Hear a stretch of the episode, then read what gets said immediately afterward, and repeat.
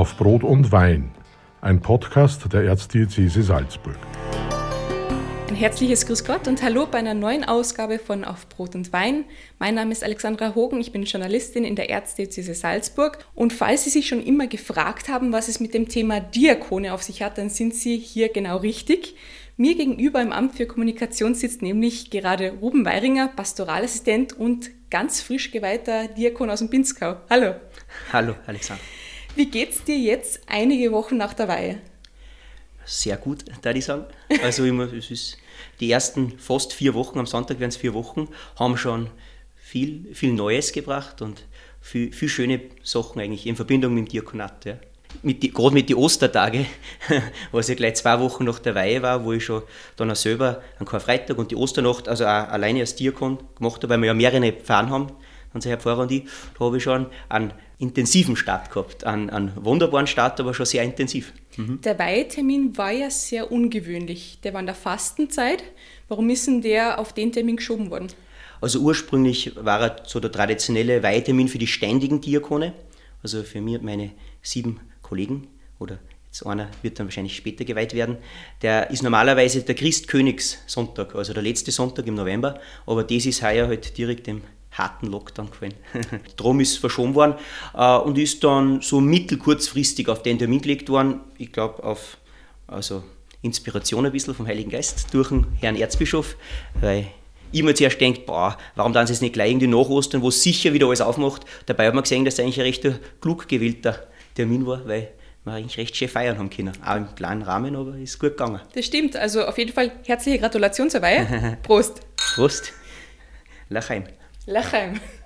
Also das ist ein grüner Veltliner vom Wöber. Äh, ich glaube, Wöber ist eher bekannt für Schmeckt Qualität. köstlich. Und, und, dann, und, und dann Weißen habe ich jetzt mitgenommen, weil so, dass wir nicht ganz zmiert werden um die Uhrzeit. So ja, ist auch bekömmlicher, gell? Bekömmlicher und, und wir haben beide schon viel erlebt und da heute denke ich und so ist es für mich zumindest was, was wir ein bisschen eher nicht aufmuntert jetzt von der Stimmung her, aber vom Körper her, also von meinem Organismus her, sage ich, der regt mir ein bisschen an, sonst, sonst da ich jetzt schon zu entspannt werden. das, ja. Vitalisierend für dich. Ähm, hm. Was bleibt denn dir von deiner Weihe in besonderer Erinnerung? Also, also ich meine, die ganze Weihe ist ja voll von unterschiedlichen Symbolen, Handlungen, Ritualen und dann natürlich die eigene, eigentliche Weihe in Stille, die Handauflegung durch den Erzbischof mit stillen Gebet.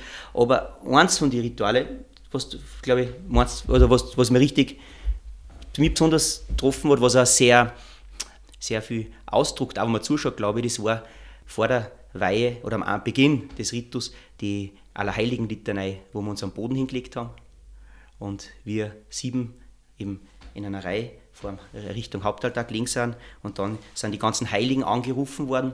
Und das war für mich so intensiv, weil da habe ich richtig das, wirklich das Gefühl gehabt, fast ein bisschen, bisschen eine mystische Erfahrung, also wirklich schon sehr intensiv, dass, obwohl ich nur 15 Leute so einladen habe dürfen, habe ich richtig gespürt, dass viele da sind. Die Heiligen, irgendwie so diese, eine Wolke der Heiligen, die um und um ist, richtig eingebettet in diese, diese ganzen Namen, diese ganzen Leben und dieses Leben bei Gott, was die Heiligen jetzt führen. Aber nicht nur das, sondern ich glaube auch, dass es die, die ganzen Menschen, die ja mitgefeiert haben über einen Livestream, also bei uns im Benzkammer, das war für mich ganz überwältigend, wie ich eben zurückgekommen bin, da so viele Leute gesagt haben, sie haben es im Internet angeschaut, aber nicht nur angeschaut, sondern haben mitgefeiert und haben, waren gerührt. Eines der allerschönsten Sachen war, dass sie im Altersheim zum Beispiel ein Public Viewing gemacht haben, also für die Altersheimbewohner in der Kirche. Das hat mich richtig sehr gerührt. Und ich glaube echt, dass ich in dem Moment das richtig gespürt habe, was Kirche da bedeutet, dass man so eingebettet ist in Lebende, Tote, die Vollendeten bei Gott, wir, die immer auf Erden unterwegs sind, mit, mit Höhen und Tiefen und, und Schwächen und Stärken. Und da, wie wir da gelegen sind, den Kopf am Boden und die angerufen worden sind, das war, es war irgendwie so der Auftakt, was, weil jetzt, was jetzt alles passiert für mich, aber das war schon, war schon ein sehr starkes Erlebnis. Ja. Viele Menschen kennen ja den Unterschied nicht, was ist Priester, was ist Diakon, was unterscheidet die beiden. Würdest du das bitte erklären?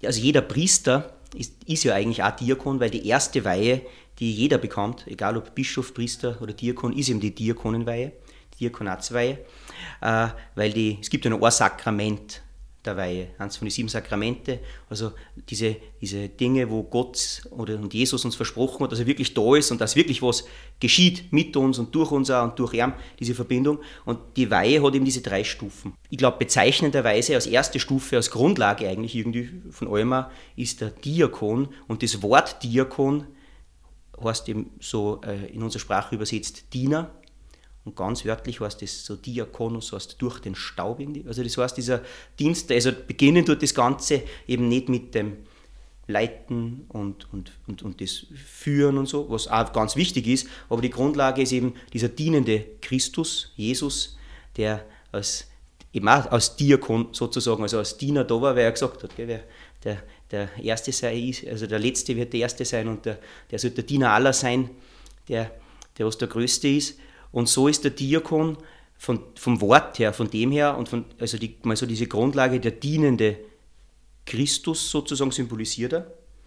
Und, durch, also, und Weihe grundsätzlich bedeutet eben, das ist, das ist so, das ist die Aufnahme in den geistlichen Stand. Das bedeutet, das ist ähnlich wie beim Heiraten. Ich bin ja verheirateter, ständiger Diakon mit äh, drei Kindern und einer Frau natürlich, einer sehr lieben Frau, die Daniela und meine Kinder. Und äh, wie es beim Heiraten ist, dass man halt vorher ledig ist oder halt verlobt und nachher ist man verheiratet, das ist ja eine Änderung wirklich im Lebensstand, also was man, alles was man lebt. Und so ist es die Weihe eben, jetzt die Aufnahme in den geistlichen Stand. Und da ist zuerst der Diakon. Ich, ich bin eben ganz frisch, ich bin jetzt einen Monat Diakon, ich habe jetzt Glück, dass mein mein, mein, Onkel Richard zuerst schon mal ständiger Diakon war und auch der Onkel Albert, der Albert Hötzer, den manche erkennen, der ist, ist noch ständiger Diakon. Und der Onkel Richard ist dann Priester geworden, ist Pfarrer, aber mein Papa ist noch ständiger Diakon. Mein Bruder ist natürlich auch als Priester, der ist auch Priester, der ist ein Jahr lang Diakon gewesen. Aber ich, also, obwohl ich selber noch nicht so lange Diakon bin, beschäftigt uns als Familie schon lange. Meine Mama, die ja den ganzen Weg immer mitgegangen ist mit alle und da ganz, ganz wichtig intensiv ist. Und ich kann auch nicht so, so viel aus der Praxis sagen, aber vom Gedanken her und was ich ein bisschen jetzt schon selber erlebt habe, ist eben der Diakon, das Wort haben wir schon ein bisschen erklärt, aber in der Praxis oder auch aus der Bibel vielleicht ist nur wichtiger, wo das herkommt. Das erste Mal richtig die Diakone sind dann eben in der Apostelgeschichte, wo dann die Jünger sagen, hui, Burlein, wir sollen ja eigentlich das Evangelium der ganzen Welt verkünden, wie der, wie der Auferstandene gesagt hat, geht hinaus in alle Welt. Aber jetzt kämen die Witwen, die Waisen, und das ist unser Auftrag, das müssen wir da. Christus hat das geboten, wir müssen ja die Leute versorgen. Und die einen jammern, wir kriegen weniger, wir kriegen mehr, die kriechen und so. Und dann haben sie gesagt, sie, sie wählen sieben bewährte Männer aus. Also Männer, die schon lang unterwegs waren, fast die ganze Zeit. Ist ja oft so, wenn man genau liest äh, im Evangelium und in der Apostelgeschichte, es waren ja nicht immer nur die zwölf, und es, es waren, es immer wieder heißt, Leute, die von Anfang an seit der Taufe im Jordan unterwegs waren mit Jesus. Also da waren Menschen da. Und da haben sie dann eben sieben ausgewählt und haben die, das waren dann die ersten sieben Diakone. Also das, die erste Aufgabe war dann eben diese Versorgung der Menschen, das, das für sie da sind, dass eben durch diese Zuwendung eben auch Christus irgendwie gegenwärtig machen. So dann wir das jetzt nennen. Auch. Aber dann ist ganz interessant in der Apostelgeschichte, dass nachher gleich voll in die Verkündigung eingeht des Diakons. Äh, der Stephanus, wissen wir, ist der erste Märtyrer und genau. war ein Diakon. Und der wird, ja, der wird zum Märtyrer nicht, weil er die Armen geholfen hat, sondern er wird zum Märtyrer, weil er von Christus gepredigt hat. Also der ist, Sie, Sie haben gesagt, also er, das ist die längste Predigt in der ganzen, ganzen Neuen Testament. Und er legt es da von Anfang der Geschichte bis zu Jesus und sagt den Himmel offen und dann steinigen sie. Und er sagt, vergib ihnen, gell. Also dann kommt gleich die Verkündigung ganz stark dazu, biblisch jetzt. Und biblisch ist halt immer die Grundlage von, von unserem Tun und, und Beten und unserem Glauben. Und wenn man nur ein bisschen weiterliest in der Apostelgeschichte, ist ganz interessant, weil dann ist ja gleich der Philippus und die Taufe, wo das, das, Kämmerers da aus Äthiopien, der, eben als Diakon ist, und der unterwegs ist und dann kommt der aus Äthiopien da und, und liest den Jesaja und sagt, ah, fuck, wie soll ich denn das verstehen? Keine Ahnung. Also er sagt, verstehst du, was du liest? Und er sagt, wie soll ich das denn jemals verstehen? Das ist ja, ist ja urkompliziert. Oder wie soll man sagen, nicht kompliziert, aber ich weiß nicht, was bedeuten ist. Meint er das ist selber, meint er den, wer ist denn der da leidet, wer ist das? Und dann erklärt er ihm das, also wieder Verkündigung, Katechese, also diese, diese, dieses Teilen des Glaubens, das Einführen in das Geheimnis des Glaubens und dann sagt er, er möchte sofort tauft werden und dann tauft er auch gleich der Philippus. Also das heißt, in die paar Kapitel von der Apostelgeschichte ist der Diakon da als, als Diener im Sozialen, dann ein Diener, dass er das Wort Gottes zu den Menschen bringt, verkündet und dann auch gleich Diener den, mit den Sakramenten, wie sie das dann in unserem Glauben ausgebildet hat, eben dass er gleich auch tauft. Also das ist dann so eine biblische Grundlage und natürlich aus der aus dem Glauben, aus, aus der Spiritualität, aus dem, was ich jetzt seit vier Wochen jetzt so leben darf oder schon länger in meiner Familie mitleben darf, gibt es natürlich noch ganz viel zum Sagen über den Diakon. Aber das ist mal so eine biblische Grundlage. Ich merke, in dir steckt nicht nur ein Diakon, sondern auch ein Prophet, weil der biblische Befund wäre meine nächste Frage gewesen. Aha, ja, sehr gut. Der Weg zum Diakonat ist ja kein kurzer. Davor liegen einige Jahre Ausbildung. Wie hast du persönlich diesen Weg erlebt und wie kam es überhaupt zu dem Wunsch, diesen Weg einzuschlagen? Also die Ausbildung, die konkrete Ausbildung dauert vier Jahre, bei uns halt bis zur Weihe viereinhalb Jahre, weil es eben ein halbes Jahr verschoben ist, die Weihe. Äh, und schon die Anmeldung hat schon vorher durch den Vorrat. Das sind also seit dem ganz konkreten Moment, dass, dass ich so auf dem Weg war zum Diakonat, das waren eben jetzt gute sieben Jahre, mit, wenn man rechnet, diese Anmeldung durch meinen Priester im Oberbinsgarten, Helmut Frimbichler damals. Äh, der Gedanke zum Diakonat, ah, das also richtig konkret, dass ich das es erlebt habe oder mir erinnern kann, dass ich denkt habe, ich könnte was in die Richtung da, das war glaube ich 2006. Da bin ich das zweite Mal mit meinem Papa äh, am Jakobsweg in Spanien unterwegs gewesen. Das erste Mal waren wir da äh, nach meiner Matura bei nach der Matura sind wir gegangen, zwei Wochen von, bis, nach, bis nach Burgos und dann sind wir 2006 nur mehr gegangen, von Burgos bis nach Lyon und da war, es war beides Male ganz, ganz intensive Zeiten, also wirklich so, so prägende Wochen. Diese zweimal zwei Wochen, das sind so Momente in meinem Leben, wo ich sage, da hat sich für mich viel geöffnet. Nicht nur in der Beziehung zwischen uns, sondern auch im, überhaupt im Miteinander, im Glauben, im, fürs Leben. Und da war ein Moment, wo wir da wo irgendwo durch Spanien gegangen sind und geredet haben mit meinem Papa und da habe ich das erste Mal so ich weiß nicht mehr genau, was wir geredet haben, aber da weiß ich, dass ich das erste Mal den Gedanken gehabt habe. Ich habe da schon, damals eben schon entschieden, ich möchte eine Stadttheologie machen. Ich habe zuerst Biologie studiert, habe es auch abgeschlossen bis zum Baccalaureat halt, dann Ökologie, aber habe schon gemerkt, mittendrin, das ist jetzt nicht, nicht das, wo ich, also das ist mir das schönste Hobby, aber wie viele Sachen schöner als, als Hobby wie als Beruf, gell, die Biologie, die Ornithologie, die, die Vogelkunde, das ist so von, von Jugend an so eine große Liebe bis jetzt für mich gewesen, eben diese, einfach mehr das, eben mehr das Beobachten und bestaunen und sich einfach darüber freuen, wie schön es ist, wie das Forschen. Und da habe ich gemerkt, das ist die moderne Biologie halt leider eher selten, dass es so um das Bewundern der Schöpfung geht. Sicher für jeden Biologen, wenn, glaub, wenn du es verlierst, wahrscheinlich kannst du kein guter Biologe sein, wenn du vielleicht Mikrobiologie oder irgendwas tust, wirst du auch staunen, was die Zellen da aufführen oder die Gene. Aber äh, und da habe ich eben schon gewusst, ich möchte, da habe ich schon angefangen gehabt und so nebenbei eigentlich die Theologie, einfach weil es für, für mein Inneres so gut war, weil es mir da hingezogen hat. Und da am Jakobsweg im Gespräch mit meinem Papa, Diakon Andreas Weiringer, mein Papa, da ist das erste Mal richtig so konkret dieser Gedanke gekommen. Ihr seid ja. wahrscheinlich in der Erzdiözese Salzburg die Familie mit den meisten Weinen, oder? Ich schätze mal aktuell schon, aber es ist aber so selten ist es gar nicht so. Es ist meine Erfahrung jetzt. Ich bin jetzt 37 Jahre alt und ich habe schon getroffen, ähm, auch Familien, wo es schon noch, noch, ganz andere Sachen gibt. Ich war mal ein Jahr in San Ignacio de Velasco in unserer Partnerdiözese als Freiwilliger bei den Franziskanern und da waren so, zum Beispiel ein polnischer Franziskaner, ich glaube, das waren neun Kinder und ich glaube, da waren sechs Priester und zwei Klosterschwestern oder so. Also es gibt, es ist nicht, es ist nicht keine singuläre Entscheidung, die es noch nie, also, also Erscheinung, dass es noch nie gegeben hat, dass in einer Familie, und auch bei uns in der Diözese, glaube ich, gibt es mehrere Geschwisterpaare, wo zwei Priester sind. Aber ich glaube, aktuell wird schon, wird schon so sein, eben mein Onkel Richard, der Simon, mein Bruder, das sind die zwei Priester, dann mein Papa als Diakon, der Albert, also der die Schwester von meinem Papa geheiratet hat, die Tante Rosmarie hat geheiratet, der Albert als Diakon, jetzt ich als Diakon. Anständig. Sind schon zu 15 sind wir jetzt da, ja. Jetzt habe ich uns selber abgelenkt. Also wenn sich ein äh, junger Herr oder ein älterer Herr entscheidet oder den Gedanken fasst, ich möchte ständiger Diakon werden, gibt es da irgendwelche Kriterien, die er erfüllen muss? Es gibt einfach, Gott sei Dank, wie für für alle, für alle geistigen Sachen, glaube ich, ist die Erfahrung der Kirche, und ich habe es persönlich mittlerweile auch schon gemacht in die zehn Jahre, wo ich auch angestellt bin, jetzt schon in der Diözese, als Pastoralassistent. Zum Glück gibt es auch für die geistigen Sachen oft recht greifbare Dinge, an die man sich erhalten kann. Und beim Diakon, für einen ständigen verheirateten Diakon ist zum Beispiel Mindestalter bei der Weihe 35 Jahre. Und man muss, wenn man eben nicht zölibatärer ständiger Diakon ist, mindestens fünf Jahre verheiratet sein. Das sind mal zwei so Kriterien. Man braucht eine Form von einem Theologiestudium, also entweder auf der Uni oder einen theologischen Fernkurs.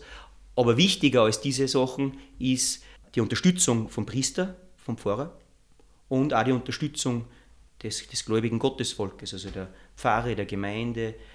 Also wenn der Priester vor allem, glaube ich, das nicht unterstützt, ist das eher schwierig. Also natürlich, wie es glaube ich immer ist, ist, wenn, wenn Gott es will, lässt es eh nicht aufhalten. Also wenn, wenn, wenn der Berufung da ist und es gibt vielleicht, es gibt ja manchmal zwischenmenschliche Sachen, hören wir immer wieder, dass es da Probleme gibt. Also ich glaube dann, der, also der Geist weht, wo er will, wie, wie wir wissen aus der Schrift, und, und Gott findet seine Wege, aber es macht es auf jeden Fall, ist, ist glaube ich schon eine Grundvoraussetzung. Eben die, der Priester muss er, der Pfarrer muss er anmelden, begleiten, dabei sein und so natürlich auch helfen, dass man schon in der Ausbildung eine, eine fällt, eine kommt, dass man Gottesdienste viel dabei ist, in der Liturgie, Taufen, Hochzeiten, Begräbnisse, also das sind so mal die Voraussetzungen. Und dann natürlich, wenn es von der Seite stimmt, auch von der Seite der Diözese und des Bischofs, die auch von ihrer Seite erkennen oder sehen, dass da eine Berufung da sein könnte, die geprüft kehrt und aus der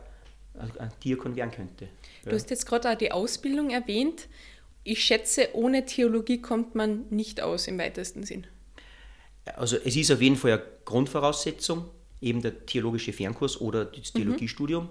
Und inhaltlich, da ich sagen, ist, wenn man die Theologie versteht als eine, eine Liebe zur, zum, zum Glauben und, und zur Schrift und zu dem, was also zur Kirche, die uns aber darin sorgt, dass man es besser verstehen will, dann braucht man die Theologie ganz dringend. Also rein, dass man sagt, man kann ohne akademische Theologie jetzt kein guter Diakon sein, das glaube ich nicht, weil ich glaube, es liegt eben an dem, am Inneren, Herz, Seele, wie man es nennen soll, zu, diesen, zu dieser die Liebe dazu. Aber so wie, glaube ich, wenn man Menschen äh, interessant findet und sich vielleicht verliebt, dann will man irgendwas wissen über den Menschen. Und so ist da irgendwie auch, natürlich, das kann man schwer jetzt fassen, wenn man sagt, Voraussetzung ist, man muss so eine innere Liebe haben, aber das zeigt sich vielleicht schon darin, dass man sich beschäftigt durch ein Theologiestudium mhm. oder durch, einen, durch einen Fernkurs und dann hängt es natürlich von, wie immer von den Leuten aus, die das machen, oder ob das jetzt sehr sehr in die Tiefe führt oder spirituell oder manche, manche Dinge sind ideologisch gefärbt, auch in der Theologie, wo einmal Moden sind, einmal so, einmal so und das, das ist das, natürlich kann man, das ist dann, aber grundsätzlich ein Wissen um einen Glauben ist, glaube ich, für jeden Gläubigen und für den Diakon natürlich, wenn man in der Verkündigung ist, oder zumindest ein Wissen wollen, dass man es gehört, ich möchte eigentlich mehr verstehen, ganz verstehen, das, ist ja, das geht eh nicht, das ist das Geheim, diese Geheimnisse Gottes und auch das, die Heilige Schrift ist ja un, unermesslich, weil es so, für jeden so anders und immer wieder neu ist. Aber dieses Verlangen des Kennenlernen zu wollen, das glaube ich schon, schon glaube ich, eine wichtige Voraussetzung. Du hast jetzt vorhin schon erwähnt, du bist ständiger Diakon, du hast eine Frau und drei Kinder. Wie geht es denn dir mit diesem Zusammenspiel von zwei Berufungen, von Berufung zum Diakon und Berufung zur Ehe? Natürlich habe ich mit meiner Frau auch bald davon gesprochen, ich glaube sogar vor dem Heiraten, dass ich sage, Daniela, äh, du, ich, ich schon, ich, weil es war schon ein Traum dann, Diakon werden und du musst als Frau den Weg mitgehen. Sie muss auch bei der Weihe dann versprechen und vorher schon auch das Einverständnis geben. Und also wir haben, es war schon, weil ich es eben gewusst habe, es, äh, hatte, also es hat unsere Ehe auch schon von Anfang an begleitet. Und wenn da nicht, die, nicht nur die Unterstützung, sondern irgendwie das gemeinsam da, also vom Glauben her gemeinsam das da hingehen, dann war es eh nicht so einfach auf jeden Fall. Gell? Wie trägt denn genau eben der Ehefrau dein Diakonsein mit? Also ich, ich, kann natürlich mehr sagen, wie es überhaupt mein Leben in der, in der, als Angestell also in der, in der Seelsorge mittrage, weil Diakon bin ich noch nicht so lange. Das ist jetzt, das ist jetzt, das ist eben das, was ich jetzt richtig werden will. Aber ich, also auf dem Weg dorthin und auch als, als Pastoralassistent ist natürlich einerseits das so, so wichtig, natürlich, das, das, wenn es um den Glauben geht oder wenn ich, wenn ich da was tue, das ist natürlich nicht was, was ich gelernt habe, sondern das ist ja mein Innerstes das, was Gott mir, mir schenkt an, an Beziehung, an Liebe zu ihm, von ihm zu mir und von mir zu ihm, das ist ja, das macht mir sehr aus als Mensch, so wie es, glaube ich, jeden Menschen ausmacht, diese Beziehung zu Gott da, tief drinnen. Und wenn ich das aus, mein, aus meiner Berufung und aus meinem Beruf her natürlich auch nicht, nicht jetzt mein Inneres nach außen trage, aber eigentlich aus dem lebe und noch, aus dem das tue und aus dem äh, Gottesdienste oder Besuche und diese Sachen tue. Und wenn dann, also wenn meine Frau da nicht irgendwie wenn das nicht irgendwie von Herz zu Herz oder von Seele zu Seele irgendwie war, dass, ich, dass, das sie, dass sie mich unterstützt oder dass sie auch das irgendwie richtig findet, dann war das natürlich, das war, glaube ich, spirituell und emotional sehr schwierig, glaube ich. Mhm. So, was, so was da, wo eigentlich viel von uns selber immer drinnen ist, weil eben, wenn man Gottesdienst heute das Wort Gottes auslegen darf oder verkünden darf, selbst wenn man gar nicht viel darüber sagt, da, da, liegt viel von uns selber drinnen. Das ist, das ist schon, was ich jetzt auch schon als Diakon gemerkt habe. Ich habe jetzt zwei Taufen habe ich schon gehabt und Taufe spenden dürfen da. Das ist, wo, ich schon viel gemacht habe in der Kirche und schon nicht nur zehn Jahre jetzt angestellt, sondern vorher auch schon eben Jahre, jahrelang, nicht jahrzehntelang eigentlich, jetzt bin ich jetzt im 37 schon viel gemacht hat. Aber jetzt das da, nicht das, was ich vorher dann predigt habe oder was, sondern ich taufe dich im Namen des Vaters und des Sohnes und des Heiligen Geistes. Und das Kind da taufen, da liegt in die, da habe ich das Gefühl schon viel von ist, natürlich liegt Gott macht das, aber da, die, da sind die schon viel von einem selber ins, auch drinnen. Kann, ich kann es schwer beschreiben, weil es immer sehr was inner, sehr inneres Geschehen ist. Weil es macht ganz Gott allein, es ist ja ganz klar, wie alles, wie alles was Sakramente betrifft, Gott schenkt. Auch wenn es bei der Ehe sieht, die Eheleute sie ist gegenseitig nur die Spenden, sagt man jetzt von, der, von Glauben, von der Theologie her, aber, aber Gott wirkt es. Und gleichzeitig, wenn du dir dann zur Verfügung stößt sozusagen und sagst, man soll irgendwie das für die Menschen sichtbar machen oder im Christus irgendwie oder und gleichzeitig ist eben, das habe ich Gefühl, mein Innerstes auch sehr, sehr damit betroffen. Wenn, wenn da meine Frau voll was dagegen hätte, das war, glaube ich, schwierig für, einen, für, für einen selber, innerlich. Und vom Praktischen gesehen natürlich muss, die Frau auch halt vielleicht mehr auf die Vorteile schauen wie auf die Nachteile zum Beispiel. Weil es, es hat irrsinnige Vorteile, in der Seelsorge in der Pfarre zu sein. Ich kann mir viel leichter wie ein Großteil der Bevölkerung, glaube ich, schauen, dass ich einen freien Nachmittag habe, wenn es gut passt oder notwendig ist mit den Kindern.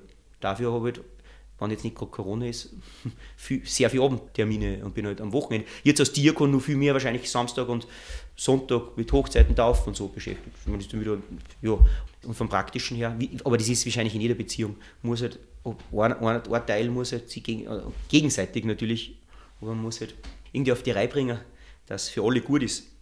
Ich finde dieses Zusammenspiel der Berufungen total spannend. Kannst du jetzt nach äh, vier Wochen auch sagen, dass zum Beispiel der Vater sein, der Diakon sein beeinflusst? Ich darf sagen, mein Vater sein oder dass ich eben schon Kinder, meine größte, meine älteste Tochter, die Miriam ist jetzt acht, der Linus ist sechs Jahre alt und die, die Josefa ist drei, also acht, sechs und drei. Also diese durch acht Jahre, oder wenn man die Schwangerschaft dazu rechnet, vor neun Jahren, wo das eigentlich schon der Fokus vom Leben eigentlich ist, die, die, die Kinder, die an anvertraut sind, prägen natürlich, glaube ich, sehr, vielleicht auch wie ich mit Menschen umgehe. Das macht dann zum Beispiel stressresistenter und lärmresistenter. dass man das gar nicht so, stört, also gar nicht so stört, wenn es mal recht irgendwo zugeht, weil man es gewohnt ist. Aber natürlich, ich, ich, es wird schon so sein, dass es gewisse Dinge gibt, die man als Ehemann und Familienvater ein bisschen besser versteht. Aber ich glaube, es gibt genauso Dinge, die man als bewusst zölibatärer Mensch besser versteht. Das, also ich glaube, dass es eben, aber es gibt wahrscheinlich Sachen eben, die, wo man wo man vielleicht dann schon Menschen gut entgegenkommen kann. Dass ich, eben, ich kann zum Beispiel, ich weiß zum Beispiel, dass es schwierig ist, zu genau dem Zeitpunkt mit dem Kind irgendwo sein, wenn vielleicht das Kind einen Rhythmus hat, was den, das für, für eine Woche dann durcheinander bringt und sowas. Ich meine, das, das weiß ich aus Erfahrung. Das wissen die dann zum Beispiel nicht. Oder, oder so Dinge, dass ich jetzt schon weiß, was bedeutet, wenn du das erste Kind kriegst und als Frau zum Beispiel, wie du, wie du bereit sein musst, dein Leben umzustellen weil, es eben, auch wenn es in viel so, äh, so, so, so, so Zeitungen so immer so ausschaut, wie wenn du die Stars da, dann hast du ein Kind und nach ein paar, paar Wochen und du hast schon wieder voll trainieren und, und bist unterwegs, aber gut, das geht wahrscheinlich, wenn du zehn Leute um und um hast und nicht einmal dann ist, dann ist es wahrscheinlich auch mehr, mehr Fassade wie sonst echt, also mm, es ist, es ist, das ist schon ein gewaltiger Einschnitt, es ist, ein, es ist der schönste Einschnitt, den man sich vorstellen kann, natürlich, Kind kriegen und, und das dann da, aber das ist, solche Dinge, und das prägt sicher, glaube ich, meinen Umgang mit Menschen, aber die Art, die Art wie ich umgehe. Ich schätze mal, dass das schon eine gewisse Erfahrung ist, die einen weiterhilft. Du hast vorher schon äh, erwähnt, was die Hauptaufgaben des Diakons sind, nämlich das Evangelium zu verkünden und für die Bedürftigen da zu sein, wie auch immer man diesen Begriff auslegen mag. Ähm, wie geht denn das in der jetzigen Situation mit Corona? In dem Pfarren, wo ich bin, eben im Oberpinskau, ganz, ganz oben äh, kleinere Pfarren mit recht, doch recht einem, schönen gemeinschaftlichen Leben. Es ist jetzt, also jetzt die Frage mir nach dem, nach dem Karitativ, nach dem Sozialen auch, oder? Da, genau. Also die, die große Welle, dass jetzt Leute, dass Menschen von sich aus kommen und eben in einer Not sind, dass sagen, sie brauchen jetzt Unterstützung, das hat sich jetzt noch nicht so bemerkbar gemacht. Das ist, könnte man vorstellen, in anderen Bereichen vielleicht mehr.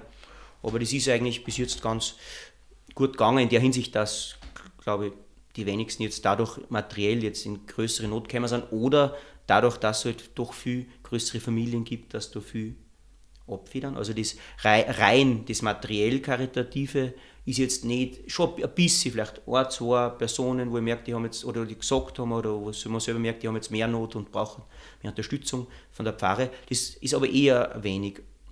Ähm, aber was, glaube ich, grundsätzlich auch unabhängig von, von der, vom letzten Jahr schon sehr entscheidend ist, das ist eher das, dass man aus, aus eigener Initiative ausgeht und einfach hinschaut, Leute besucht, irgendwie redet mit einer, einfach da man oft ganz gute Sachen aus. Und jetzt durch das Corona, ich meine, wie es diese Lockdowns waren, dann haben wir geschaut, dass man halt, wenn man hört, okay, ist ja krank, dann oder anruft oder so, weil treffen aber sie nicht dürfen. Aber das waren nicht so kurzfristige Dinge. Mir hat glaube ich, schon, für mich hat schon einmal das ein bisschen mehr bestärkt, gerade dadurch, dass eine Zeit lang nicht möglich gewesen ist, Altersheim einige oder, oder eben Menschen zu Hause zu besuchen. Da habe ich schon noch mehr gespürt, dass alles andere, was man dann so schön und das wichtig, das ist, Jetzt alles virtuell, digitale und schreiben und so, super, super. Aber hat schon eher bestärkt, dass ich sage, wenn es möglich ist, dass, ich, dass man mehr, mehr versucht. Äh, und zwar nicht mit Terminkalender, einfach mal nach der Reiben besuchen, sondern wo es möglich ist, ausgehen und, und schauen, wenn man trifft. Schon vielleicht mit einem Ziel, aber irgendwie sich ein bisschen treiben lassen.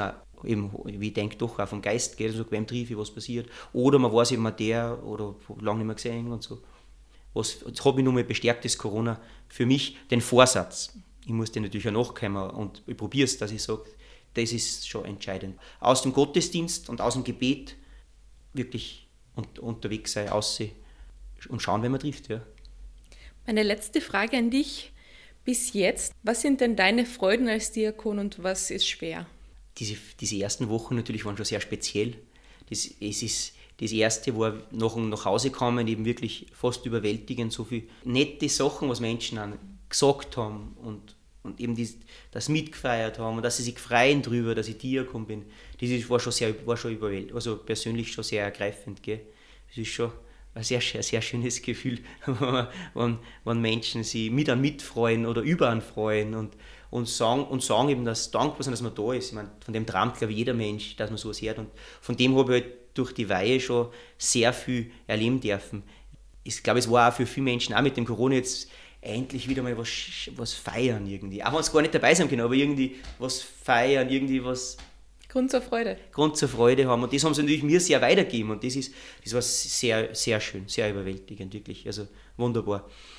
Und die ersten Gottesdienste als Diakon, die, ersten, die, erste, die erste Taufe, das, das ist also schon eben einzigartig, glaube ich. Also ich sehe, glaube ich, die erste Taufe liebst noch einmal, genau, oder den ersten Gottesdienst. Und, also das sind schon große Freuden und, und ich merke eben schon, dass sich in diesen Wochen eben schon eben was verändert in meinem Leben. Auch. Also das, es baut auf auf dem, was sie die letzten zehn Jahre schon aufgebaut hat, aus dem Glauben und aus der Gemeinschaft, dann aus der Kirche, aus dem Gebet, aus dem Gottesdienst, aus dem Beneinandersein.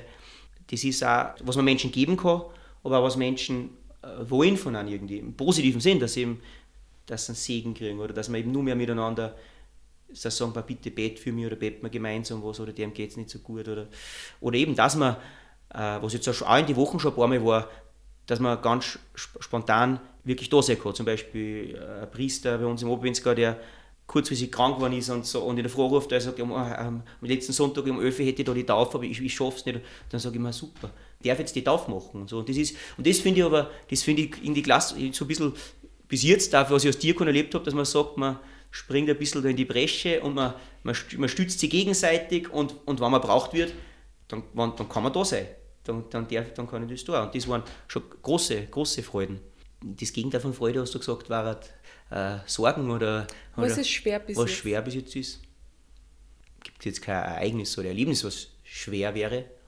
Es ist halt, dass man jetzt aus, neu außerfinden muss, ein bisschen den Rhythmus zum Beispiel. Das ist jetzt eine, sagen wir mal, Herausforderung. Ich glaube, man ist gescheiter, man sagt nicht, was, was ist schwierig oder enttäuschend, sondern eher, was, was eine Herausforderung. Herausforderung ist, ist ja was Gutes auch, wenn man, wenn man schaut, dass man, dass man weiterkommt. Das ist jetzt zum Beispiel eben schauen, wie geht es mit den Taufen, Hochzeiten, so Dinge, die am, die am Wochenende sind, wie ist es da mit der Familie, wie kann ich mir dann schauen, dass ich aber doch die Zeit dann vielleicht unter der Woche so haben kann, dass auch die Kinder in der Schule dann sind. Also das, das muss man erst alles außerfinden, aber da bin ich halt ganz am Anfang und habe erst ein Kind in der Schule, also das ist eh noch gut managebar.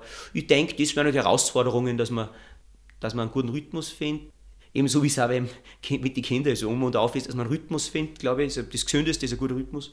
Schätze ich mal, ist auch für mich war jetzt ein neues Leben irgendwie doch ganz ein, ein Beginn, ein neuer Lebensabschnitt, dass man den richtigen Rhythmus findet, flexibel und gleichzeitig doch irgendwie eine, Struktur, die was an hilft. Das Stundengebet, äh, wirklich treu zu beten, ist eine Herausforderung weil es eben eines der Versprechen bei der Weihe gewesen.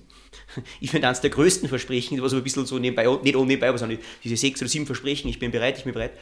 Und man sagt, ich bin bereit, jeden Tag in der Früh, zehn Minuten, Viertelstunde, jeden Tag am Abend, im Namen der Kirche, für alle, das zu beten. Das zum Beispiel, das sind eben Herausforderungen, das jetzt ins Leben so einzubauen, dass das keine Frage ist, sondern irgendwie einfach Teil vom Leben wird. Ich auf jeden Fall wünsche dir alles Gute dafür, Gottes Segen und danke dir fürs Gespräch. Vergeht's gut. Das war Auf Brot und Wein, ein Podcast der Erzdiözese Salzburg.